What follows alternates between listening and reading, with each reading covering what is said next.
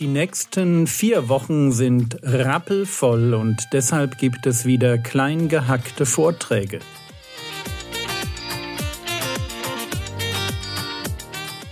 Theologie, die dich im Glauben wachsen lässt, Nachfolge praktisch dein geistlicher Impuls für den Tag. Mein Name ist Jürgen Fischer und ihr hört die Vorträge zum Titusbrief von der Jugendpfingstfreizeit der Allgäuer Gemeinden. Also, der Älteste soll nicht eigenmächtig sein und wir wollen das auch nicht sein. Nächster Punkt, nicht jähzornig. Wenn du jemand bist, der wegen Nichtigkeiten immer gleich auf 180 unter der Decke hängt, bring das in Ordnung. Das ist etwas, das hat im Leben eines Christen nichts verloren. Geh das an. Und wenn du wie ich das machst, weil du auf eine traumatische Kindheit zurückblickst, dann geh diese traumatische Kindheit an dann bring das in Ordnung. Lass dich von Gott trösten, dass du Dinge hinter dir lassen kannst. Dass Bindungen, auch so, so innere seelische Bindungen, dass die wirklich gelöst werden. Okay? Das ist alles kein Hokuspokus. Das haben wir alles irgendwo im Griff. Da kann man dir helfen. Das geht. Aber bring's in Ordnung. Zorn, Wut, Bosheit sei von euch weggetan, heißt es im Epheserbrief. Nicht dem Wein ergeben, also kein Trinker. Dürfen Christen Alkohol trinken? Ja, dürfen sie. Aber Vorsicht, Epheser Kapitel 5, Vers 18. Wie heißt es da? Ah ja, ich lese euch das nochmal vor. Epheser Kapitel 5, Vers 18. Ganz wichtiger Vers. Ja?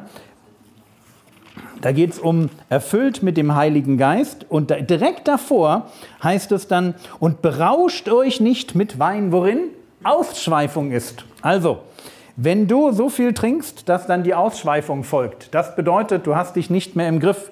Du wirst nicht vom Geist Gottes, sondern vom Weingeist beherrscht. An der Stelle bitte, das ist zu viel. Das geht nicht. Und was gar nicht geht, was hier steht, dem Wein ergeben. Also wenn du ein Suchtproblem hast, und das ist natürlich nicht nur Wein, das können auch ganz andere Dinge sein. Das kann auch Drogen sein, Pornografie, Kaufrausch oder, oder, oder. Wenn du ein Suchtproblem hast, hast du nichts in der Ältestenschaft verloren. Warum? Weil du das Problem erst lösen musst. Älteste müssen ein Vorbild sein. Zu einem Ältesten musst du hingehen können und sa sagen, hey, ich habe das und das Problem, wie kriege ich das gelöst? Und wenn der dann sagt, ja, das Problem habe ich auch, dann ist er nicht ein Son also einfach keine Hilfe. Nächster Punkt, nicht ein Schläger. Also jemand, der seine Konflikte auf eine Weise löst, dass Gewalt im Spiel ist. Und ich würde den Begriff durchaus so weit ziehen, dass auch verbale Gewalt damit reinzählt. Wobei zuerst einmal der Begriff wirklich meint, du gehst zu ihm hin und er scheuert dir eine. Das geht nicht. Auch das geht grundsätzlich nicht. Wenn du ein Problem mit Gewalt hast, wenn du dich nicht im Griff hast, wenn du Worte raushaust oder mit Türen knallst oder irgendwas durch die Gegend wirfst, lass das sein, bring das in Ordnung. Nächster Punkt, nicht schändlichem Gewinn nachgehend. So, das, das ist hier Habsucht, aber Habsucht mal anders ausgedrückt. Hier will jemand Geld um jeden Preis. Egal, was er tun muss, er will, er will Geld verdienen, er will Kohle machen. Wir werden nachher noch bei Irrlehrern sehen, dass das ein typisches Kennzeichen für die ist. Aber ich muss natürlich nicht Irrlehrer sein, um schändlichem Gewinn nachzugehen. Schändlich ich kann auf illegale Weise Geld verdienen. Das geht einfach nicht. Ich kann mit Sachen Geld verdienen, wo du sagst, das macht man nicht. Also wenn ein Ältester sagt, ich habe hier meinen Prostitutionsring am Laufen, das ist alles auch super legal, ich zahle auch Steuern, dann würde ich trotzdem sagen, aus so einer christlichen Perspektive finde ich das irgendwie schwierig. Ja, es gibt einfach Jobs, die kann man nicht weitermachen, wenn man Christ ist. Und wenn du sagst, ich habe hier meine Mädels auf dem Strich, und du bekehrst dich, dann würde ich sagen, wechsel das Metier. Das ist so, wenn du sagst, ich bin Killer, ja? Verstehst du, das geht einfach danach nicht, dass man da weitermacht. Selbst wenn du ein Guter bist und dich noch keiner erwischt hat. Ja, ich weiß, da verdient man viel Geld und kann auch der Gemeinde ordentlich spenden. Und trotzdem würde ich sagen, das, das ist einfach nicht, das macht man einfach nicht. Und so gibt es Jobs, die man nicht machen kann. Es gibt aber auch eine Haltung dahinter, die falsch ist. Und von daher, wenn, wenn jetzt ein Ältester dafür bekannt ist, dass er, was weiß ich, ja, so, so, so ein klassischer Gebrauchtwagenhändler, der alle über den Tisch zieht. Ja, das ist es nicht. Aber das ist schändlicher Gewinn hier. Das gilt nicht. Und das gilt natürlich für euch auch. Logisch, ja? Womit verdienst du dein Geld? Und ist das, was du da tust, ist das okay? Ist das legal? Ist das so, dass man, wenn du sagst, ich bin Christ und du hast den Job, dass man da sagt, ja, das passt? Vers 8. Sondern gastfrei. Also jetzt waren ja ganz viele Sachen, die wir nicht sein sollen, nicht eigenmächtig, nicht jähzornig, nicht dem Wein ergeben, nicht ein Schläger, nicht schändlichem Gewinn nachgehend, sondern gastfrei. Älteste müssen ein offenes Haus haben. Und ich möchte euch einfach raten, das ganz früh zu lernen. Und jetzt sagen die Jugendgruppen immer, äh, können wir ja nicht. Doch, könnt ihr. Ihr müsst es nur anders machen. Wahrscheinlich tut ihr das alle schon, aber man macht es folgendermaßen. Man kocht, zu, also man, man spricht irgendjemanden an, der ein großes Haus hat und sagt, wir würden euch ja gerne einladen, aber funktioniert nicht. Okay, sieht jeder ein. Dürfen wir bei euch vorbeikommen? Ich bringe das Essen mit. Es ist alles gekocht. Ihr müsst nur den Raum stellen. Und ich glaube, es gibt keine Familie, wenn du da sagst, hey, darf ich mal für dich kochen, alles mitbringen, inklusive Nachtisch. Ich nehme dann das dreckige Geschirr auch wieder mit und spül's zu Hause bei mir.